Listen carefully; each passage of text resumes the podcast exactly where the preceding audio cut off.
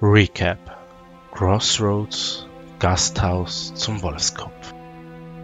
Eine unscheinbare Truppe hat das Gasthaus zum Wolfskopf besucht und dort unter anderem eine junge Elfin angetroffen, welche ein Mitglied zu kennen scheint, ihn jedoch immer wieder mit dem ihm unbekannten Namen Ivan anspricht.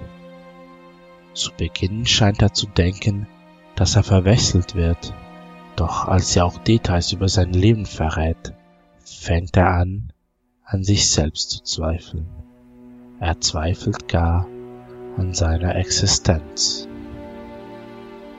Die Gruppe wird vom Gentleman empfangen, doch auch hier scheint etwas nicht zu stimmen. Wurden sie doch von einem Goblin zum Tor geführt, scheint der Gentleman sie trotzdem nicht zu erwarten. Zumindest nicht sie. Wo sind unsere tapferen Helden wohl gelandet? Alles in allem war der ganze Abend verwirrend und mysteriös. Ihr Blut jedoch gehört nun dem Gentleman, und wie sie von Lucius erfahren, ist diese Zaubermethode nicht ganz ungefährlich.